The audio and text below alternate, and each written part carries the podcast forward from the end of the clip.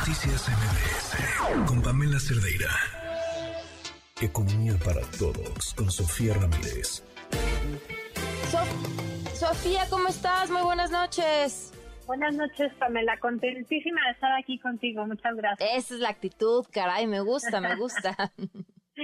La verdad es que siempre es padre platicar contigo. Primero porque me dejas hablar un montón sobre un montón de cosas. ok. y segundo, porque siento que es el mejor horario cuando la gente ya regresa a su casa, con el coche, a veces está, ya sabes, preparando la merienda, el lunch de los niños.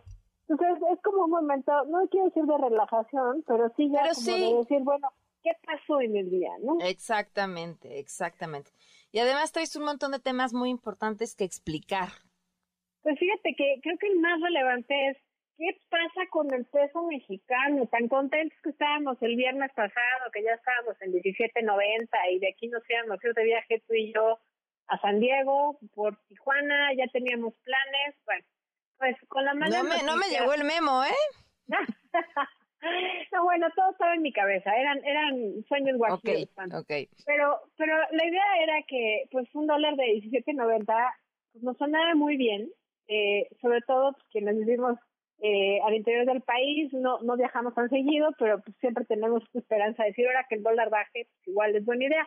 Ya habíamos platicado en semanas anteriores, Sam, que eh, mucho jijiji, jajaja, pero uno, esto no era una concesión del gobierno ni un logro del gobierno. Dos, eh, esto no podía, digamos, eh, celebrarse, digamos, a secas, porque siempre va a haber perdedores y ganadores, o sea, no es que sea bueno o sea malo, es lo que es y ya.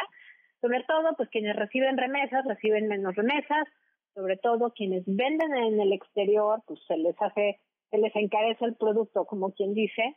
Eh, por supuesto que hay ganadores que son, por ejemplo, quienes producen con insumos del exterior, porque pues el peso vale más, entonces digamos el, precio relativo de los insumos se hace más barato, pero pues al final del día lo que acabamos viendo es movimientos bien interesantes y duros eh, en los días recientes, porque eh, prácticamente en cuestión de dos semanas pasamos de ver un peso que estaba, insisto, en 17.90 a un peso que incluso sobrepasó los 19 pesos el día de hoy.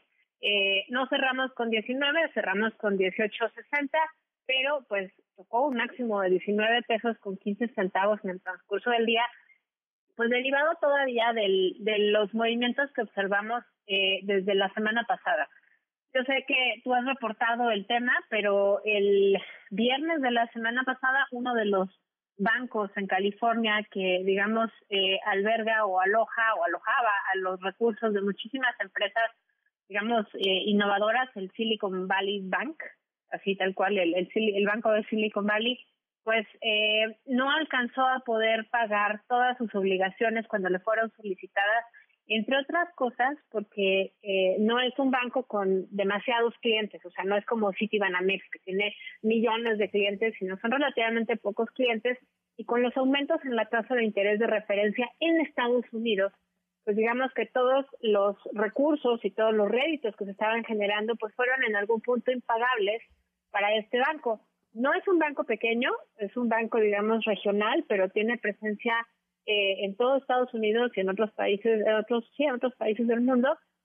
Y lo que acabó pasando fue que la Reserva eh, Federal de Estados Unidos, digamos, el Banco Central de Estados Unidos, tuvo que eh, tomar el control del banco porque aunque existe un seguro, como hay también aquí en México, que cubre hasta cierto monto la cantidad del, del, de los ahorros o de los depósitos, pues obviamente hay depósitos más grandes y por lo tanto pues implicaba un riesgo para la economía y el sistema financiero norteamericano que no se pudieran cubrir los montos de los grandes depósitos de este banco porque entonces iba a generar pánico. Entonces, regresando al punto, ¿por qué eso nos afecta a nosotros en el tipo de cambio?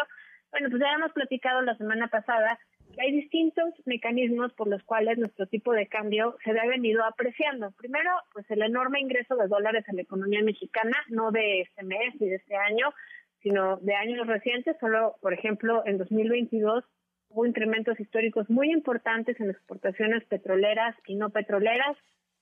Hubo eh, gran inversión extranjera directa, por supuesto, remesas, turismo, inversión, digamos, en cartera de estos inversionistas que prefieren invertir en bonos mexicanos que en bonos del Tesoro, dado que en México tenemos una mayor tasa de interés. Número dos, este diferencial de tasas justamente que hay en México y Estados Unidos.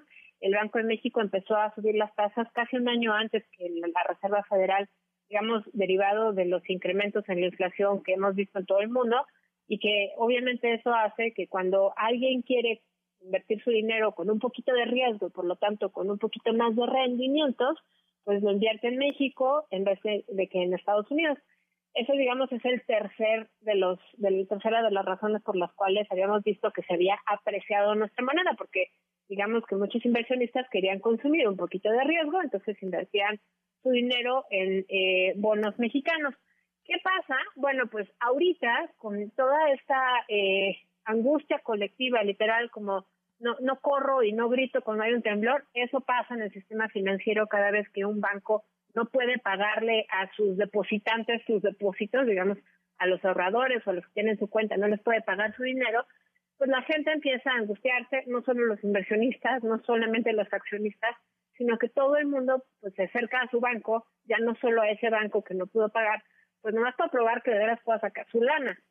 Pero si todo el mundo sacamos nuestro dinero de todos los bancos al mismo tiempo, no va a haber lana que alcance, porque obviamente el banco no tiene guardado en la bóveda todo el dinero, sino que lo tiene en préstamos, lo tiene invertido y demás. Entonces, si este eh, angustia, este estrés genérico se hubiera trasladado a todo el sistema financiero y la Reserva Federal no hubiera intervenido en el fin de semana, pues ya estaríamos acercándonos a lo que vimos en la crisis financiera de 2008-2009. No son las mismas condiciones, la Reserva Federal reaccionó muy rápido, esas son buenas noticias. El, el anuncio que dio el presidente Biden ayer, pues no, no acabó de calmar, digamos, los ánimos en su totalidad, pero ayudó a que finalmente no se contagiara todo el sistema financiero norteamericano y por lo tanto nuestra moneda con muchos brincos pues no se ha depreciado, no, no ha perdido tanto su eh, valor digamos, relativo frente al dólar en las últimas 24 horas. Aquí un paréntesis, no sé cuántas columnas he leído estos días que dicen devaluar y no ya no nos devaluamos. Nuestra moneda desde eh, 1994 tiene un régimen de tipo de cambio flexible y esto implica que el precio del dólar o el precio del peso varía por la oferta y demanda de pesos mexicanos en el mercado internacional de divisas. Entonces, cuando ustedes lean, es que ya se devaluó la moneda, no, se dice ya se depreció que perdió precio en función del mercado. Entonces, eh, lo que vimos esta semana, Pam, se puede traducir en eso, dado que hay por lo menos tres factores que afectan de manera directa el precio del peso mexicano, digamos, en el mundo, que son la cantidad de dólares que entran a la economía, la, eh, digamos, diferencial de tasas entre México y Estados Unidos y el apetito por el riesgo. Bueno, pues el apetito por el riesgo se nos acabó en esta semana y lo que vimos fue pues eh, una salida de muchos dólares que más bien nos devolvían los pesos, compraban sus dólares y por lo tanto pues se movió muchísimo el tipo de cambio en estos días. ¿Tenemos que angustiarnos? No, todo parece indicar que por ahora no, el sistema financiero que está transitando un mal momento, hay muchos movimientos respecto a este banco Silicon Valley Bank, que por ejemplo en Reino Unido eh, fue comprado de último minuto por HSBC, eh, pero pues todo parece indicar que podemos dormir en calma, que ahorita las cosas van mejorando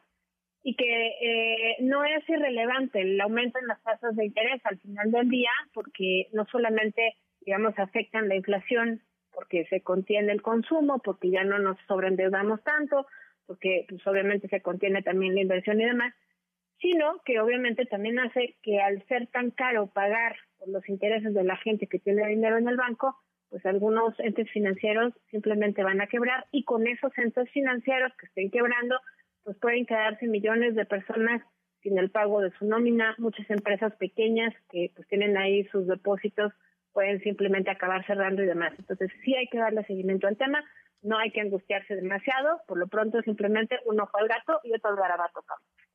Pues sí, hay que estar al tanto como, como hemos estado todo este tiempo. Sofía, como siempre, muchísimas gracias. Un abrazo, hasta luego. Un abrazo. Noticias MBS